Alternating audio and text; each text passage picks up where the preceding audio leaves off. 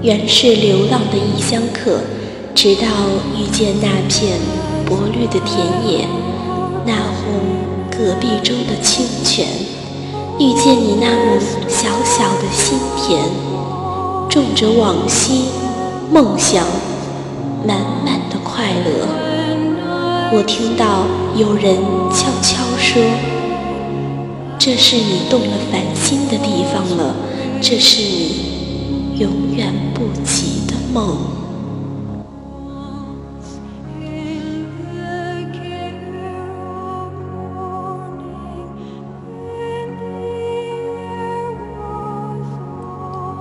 我喜欢的作家之一呢是三毛，所以我就读了这本书。你是我不及的梦。三毛啊，十三岁就翘家去小琉球玩，初中时逃学去坟墓堆读闲书，旅行和读书是他生命中的两颗一级星，最快乐与最疼痛都夹杂在其中。他没有数字观念，不肯为金钱工作。写作之初，纯粹是为了让父母开心。他看到了一张撒哈拉沙漠的照片儿，感应到前世的乡愁，于是决定搬去住。苦恋他的荷西也二话不说的就跟着去了。他与荷西在沙漠中结婚了，从此写出了一系列风靡无数读者的散文作品。把大漠的狂野温柔和活力四射的婚姻生活，淋漓尽致地展现在了大家面前。但是接着，安定的生活突然急转直下，与挚爱的荷西的死别，让他差点儿要放弃生命。直到去了一趟中南美旅游，才终于重新提笔写作。接着，他尝试着写剧本、填歌词，每次出手必定是撼动人心。最终，他又像儿时那样不按常理出牌，逃离到了没人知道的远方，继续以自由不羁的灵魂浪迹天涯。他就是我们心中最浪漫、最真性情。最勇敢潇洒的，永远的三毛。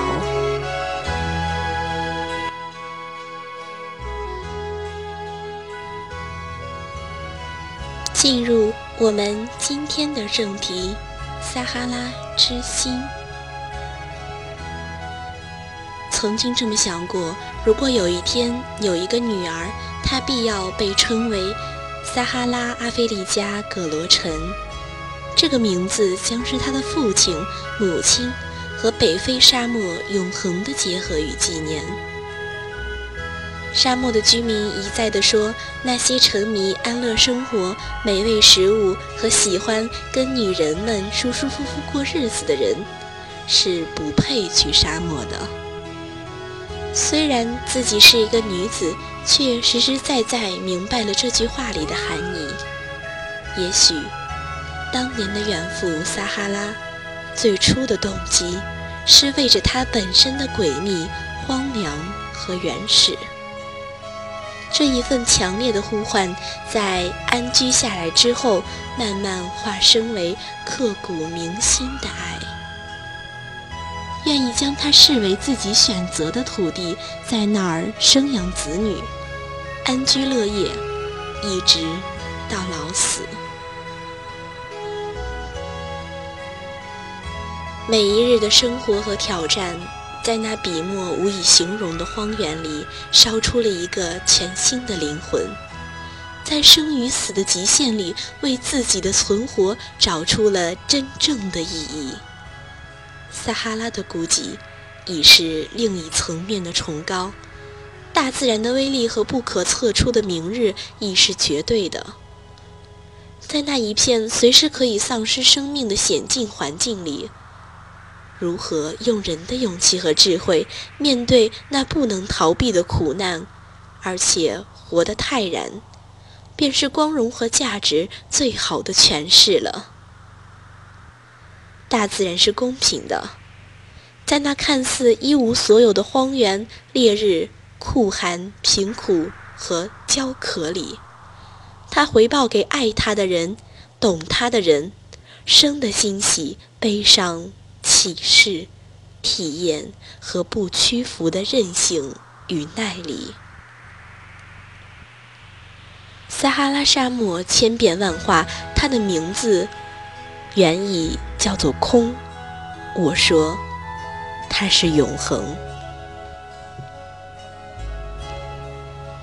沙漠里最美的是那永不绝灭的生命，是一口又一口隐藏的水井，是一代又一代的来和去，是男女的爱恋与生育，是小羊小骆驼的出世，是风暴之后的重建家园，是节日，是狂欢。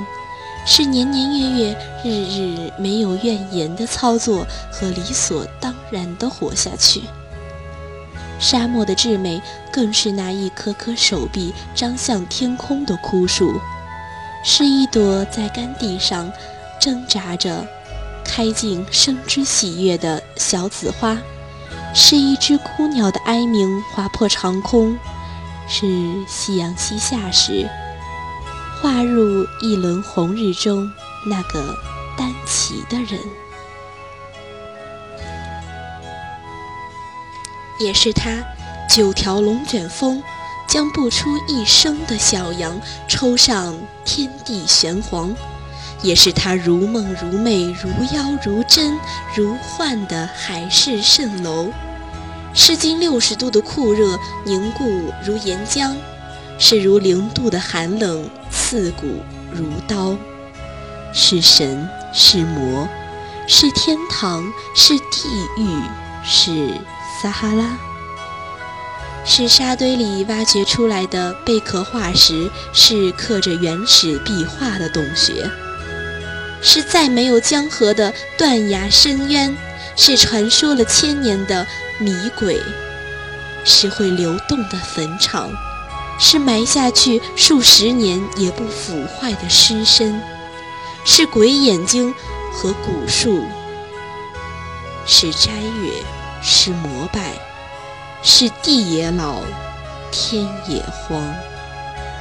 沙漠的极美是清晨旷野，牧羊你翠亮悠长的赤褐里，被唤出来的朝阳和全新的一天。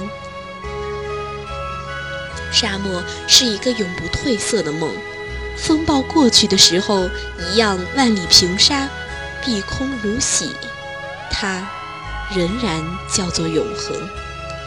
撒哈拉啊，在你的怀抱里做过没有鲜花的新娘，在你的苍穹下返璞归真。你你的伙伴太阳，用世上一切的悲喜融化了一个妇人。又塑造了另一个灵魂，在刻进了你的风貌，在一根根骨头里。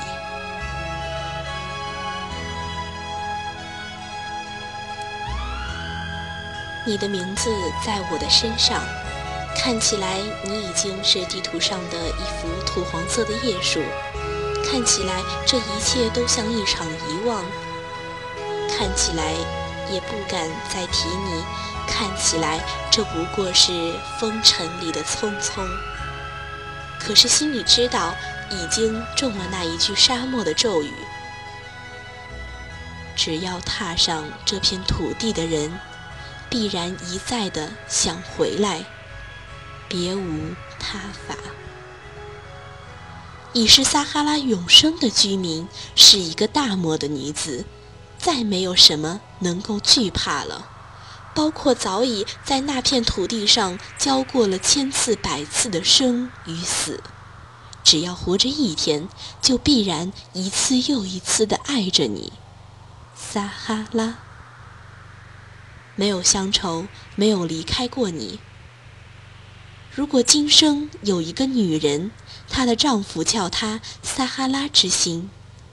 那么，如果他们有一个女儿，那个名字必要被称为撒哈拉阿非利加。